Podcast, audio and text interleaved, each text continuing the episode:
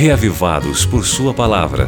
O comentário que oferece a você uma síntese do capítulo de leitura da Bíblia para este dia. Apresentação: Pastor Valdeci Júnior. Muito bem, estamos aqui mais uma vez com a proposta de ficarmos mais reavivados pelo estudo das Escrituras Sagradas, e aqui vai a minha saudação a você que tem interesse em ficar reavivado pela palavra de Deus. Tudo bem com você? No nosso projeto de leitura bíblica, o capítulo de hoje é Isaías 23, que é a primeira parte de uma profecia contra Tiro.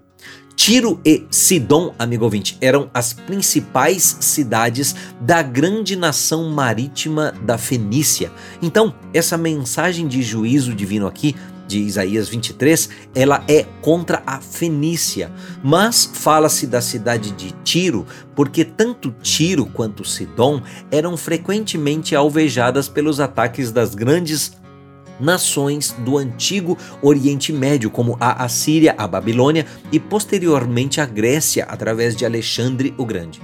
A gente não sabe bem ao certo aqui a qual desses ataques Isaías estaria falando, mas pode ser que essa profecia aqui de Isaías 23 possa se aplicar a todos eles, porque Deus tinha uma mensagem para Fenícia na época do profeta Isaías e a profecia, a sentença, ela inclui aqui medidas que foram tomadas contra Tiro, tanto por Tiglat-Pileser III quanto por Sargão II e também por Senaqueribe. Agora, sem dúvida, a profecia aqui ela é de natureza mais abrangente e tem que ver também com o futuro, quando o juízo pronunciado iria se tornar ainda mais completo, como nos dias de Nabucodonosor e também de Alexandre o Grande.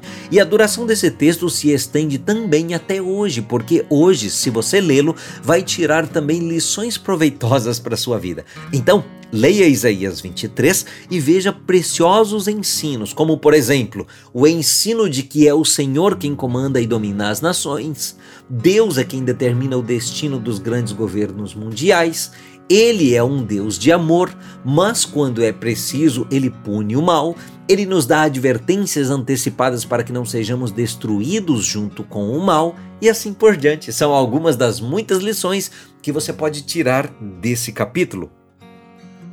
Agora você pode escutar o Reavivados por Sua Palavra no Spotify e Deezer. Digite o nome do programa na caixa de pesquisa e tenha acesso a todo o nosso conteúdo. Nos encontramos lá. Você ouviu Reavivados por Sua Palavra com o pastor Valdeci Júnior.